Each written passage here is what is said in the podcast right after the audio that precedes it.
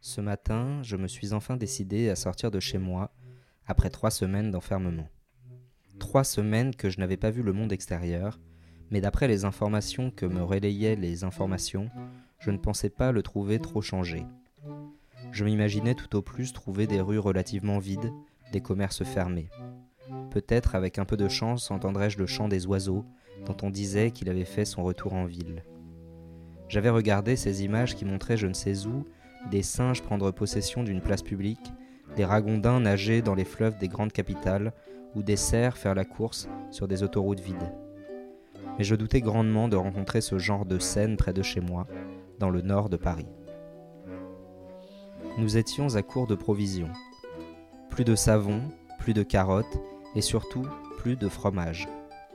Alors, après avoir joué à pile ou face, à pierre-feuille-ciseaux, au Scrabble et aux échecs avec Alma, et après bien sûr avoir perdu à chacun de ces jeux, il était clair que de nous deux, je serais celui qui se dévouerait pour affronter la ville pour la première fois depuis trois semaines. Le sort est implacable et il m'ordonnait de remplir nos placards. Je me suis donc préparé en reprenant mes vieilles habitudes. D'abord la jambe droite, chaussettes, chaussures, puis la jambe gauche, puis une gorgée de tequila pour me donner des forces. Je me suis calfeutré sous un épais manteau d'hiver et j'ai attrapé tous les objets dont j'aurais besoin lors de mon périple. Deux petites bouteilles de gel désinfectant, une paire de gants, un masque, un tuba, une bombe au poivre pour éloigner de moi d'éventuels amis qui, sur un coup de folie, auraient souhaité me serrer la main. J'ai aussi attrapé un sac à dos et deux petits sacs à main dans l'idée de les remplir à rabord de course et de ne plus jamais avoir à sortir de chez moi. J'ai descendu les escaliers en retenant mon souffle. L'air dans l'immeuble était irrespirable tant il n'avait pas été renouvelé depuis l'annonce du confinement. Je pouvais sentir tous les corps parasites qui y flottaient. J'ai donc dévalé les escaliers pour m'exposer le moins longtemps possible au miasme des autres résidents de l'immeuble. Arrivé dans le hall, j'ai pris une grande inspiration, fait un signe de croix, versé une larme, puis je suis sorti dans la rue.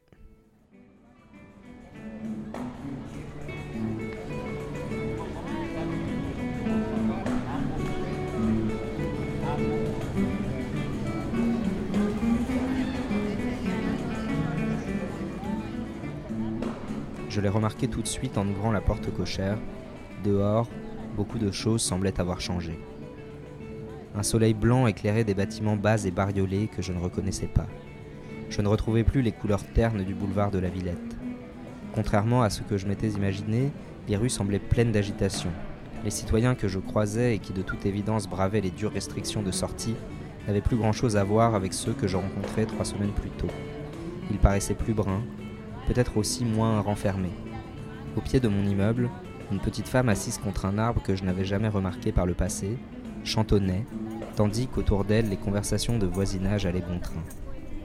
C'était un chant d'ailleurs, un chant qui ne m'était pas familier, mais qui le serait peut-être devenu si seulement j'avais osé suivre mon instinct, m'allonger à ses pieds et m'endormir sur le pavé désormais mangé par les herbes, me laisser étourdir et m'assoupir en l'écoutant chanter cet air mélancolique.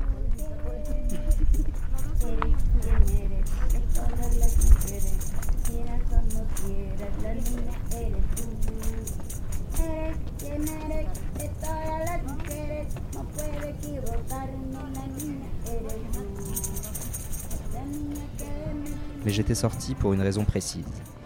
J'ai donc repris ma route vers le supermarché le plus proche. Chacun de mes pas paraissait me mener vers une animation plus grande. Pendant mes semaines d'enfermement, je n'entendais de ma fenêtre rien d'autre que le souffle du vent sur les arbres, quelques bruits de sirènes éparses, des applaudissements à une heure précise, chaque jour la même. Parfois, un cri dans la nuit venait rappeler que la ville était habitée. Mais désormais, de la musique s'échappait de chaque rue, qui tranchait avec les airs de hip-hop fortement autotunés sur lesquels je me déhanchais d'ordinaire discrètement lors de mes errances dans mon quartier. Sur le chemin vers le supermarché se trouvait le petit restaurant japonais où j'avais mes habitudes. Étrangement, et en dépit des interdictions, il était ouvert. Et d'après les ondes puissantes qui semblaient vouloir faire sortir la porte de ses gonds, il avait l'air même bien bondé. J'ai pensé qu'au lieu de prendre le risque d'une marche trop longue, je pourrais y attraper un délicieux menu F2, celui qu'habituellement je réservais à mes dimanches soirs moroses. Je me suis approché de la vitre pour mieux y voir, et dans les fentes transparentes laissées libres entre les affiches indiquant les plats collés aux vitres et les joints qui scellaient la vitre au plastique de la porte, j'ai distingué des individus dansant et des individus mangeant. Déjà ma crainte de tomber malade s'était atténuée, et j'ai entr'ouvert la porte, emporté par la curiosité.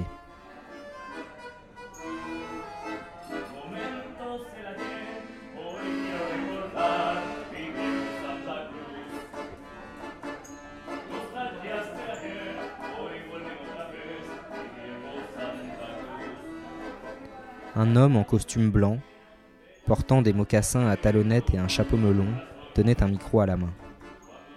L'homme était à l'évidence un crooner. Un certain nombre de personnes âgées déjeunaient de ce qui semblait être une pièce d'agneau et un œuf au plat, trempé dans un bouillon grisâtre. Un autre nombre de personnes certainement âgées dansaient élégamment en couple, à l'écart des tables. D'autres, enfin, ne mangeaient ni ne dansaient, mais exhortaient les mangeurs à manger et les danseurs à danser.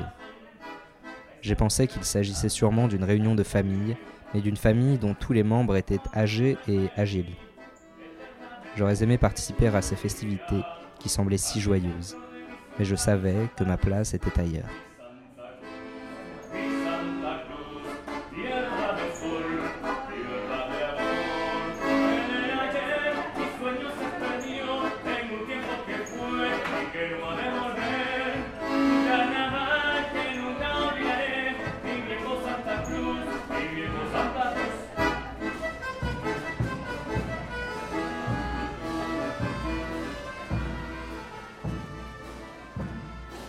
Ma place, justement, était sur la place, la place du colonel Fabien, que je distinguais depuis le restaurant et où se trouvait ma source d'alimentation. J'ai donc marché quelques mètres pour la rejoindre, mais à la place de la place que je connaissais si bien, celle où des individus athlétiques soulevaient leur corps sur des barres de métal et où d'autres moins athlétiques soulevaient des canettes de métal, se trouvait une grande estrade autour de laquelle avait lieu ce que je reconnus vite être un meeting politique.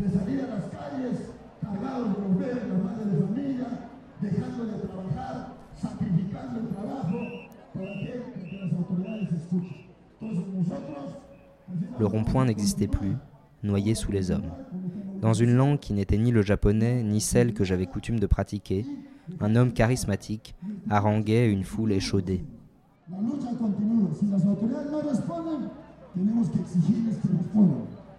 Muchas gracias, vecinos. Freddy Pop, luchando, consigue sus derechos. Freddy Pop, luchando, consigue sus derechos.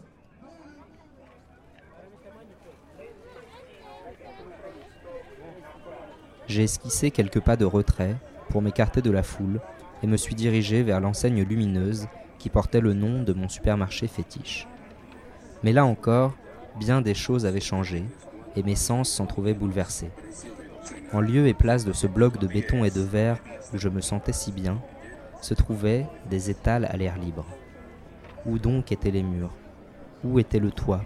Qu'avait-on fait des tapis roulants et des caisses enregistreuses? Des hommes et des femmes assis sur de petits tabourets ou bien à même le sol vendaient chacun des marchandises différentes. L'une ne vendait que des radis et des carottes. L'autre avait pour seule denrée échangeable de grands sacs de pommes de terre. Certains s'étaient spécialisés dans la vente de tissus et d'autres dans le commerce d'éponges. On pouvait s'offrir des chapeaux en feutre, des chaussures en cuir et des bagues en plastique. Des petits stands pour prendre le thé ou le café étaient installés au milieu de ce que je devais bien me résoudre à appeler un marché. Les allées étaient plus vastes et infiniment plus longues que dans mes souvenirs. Elles semblaient même interminables. Une femme vêtue de plusieurs couches de robe et arborant deux tresses parfaitement identiques m'offrit une pomme en prononçant une suite de mots que je ne compris pas. J'ai mangé la pomme en continuant à déambuler sans me décider à faire mes courses. Une fois arrivé au trognon, je n'avais plus vraiment faim.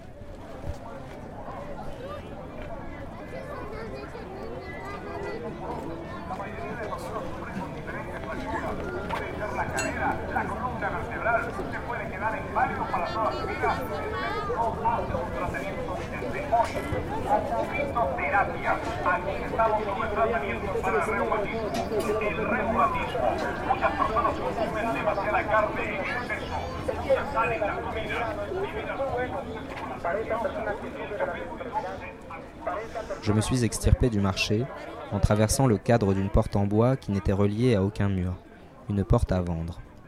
En refermant la porte, je me suis retrouvé sur le parvis d'une église. C'était cette église où, malgré mon athéisme parfois exagérément vindicatif, j'aimais, en secret, aller déposer des cierges de temps en temps.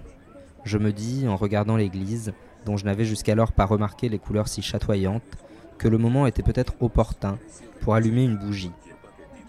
Qui pouvait dire quand j'aurais à nouveau l'occasion de sortir faire un vœu Et quel vœu allais-je faire d'ailleurs?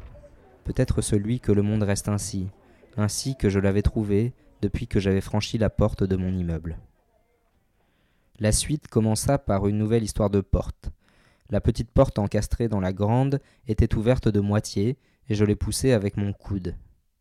Arrivé dans le petit sas d'entrée, il m'a fallu pousser une dernière porte, de mon genou cette fois, pour atteindre la nef.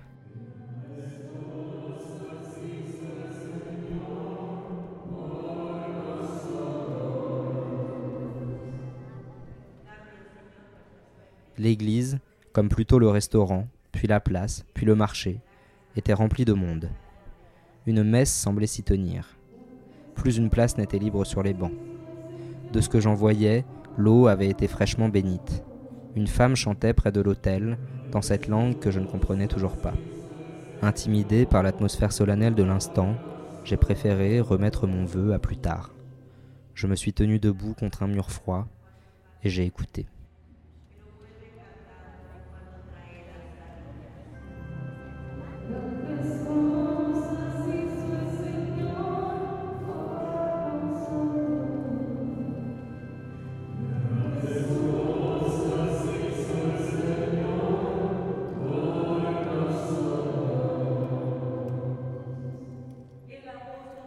Puis, réalisant que mon écoute attentive n'y changerait rien, que je ne comprendrais pas un mot de ce qui se disait ni de ce qui se chantait, je suis ressorti, tirant toutes les portes que j'avais précédemment poussées.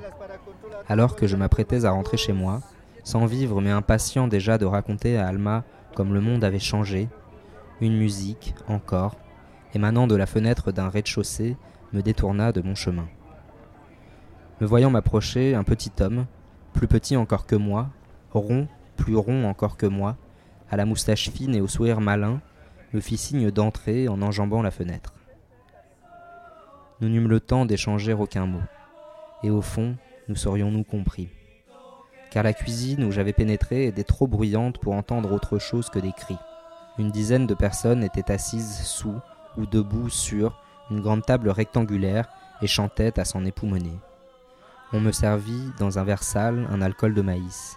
On me salua sans s'arrêter de hurler. Je me mis d'abord à baragouiner en rythme quelques syllabes que je lisais sur les lèvres des autres.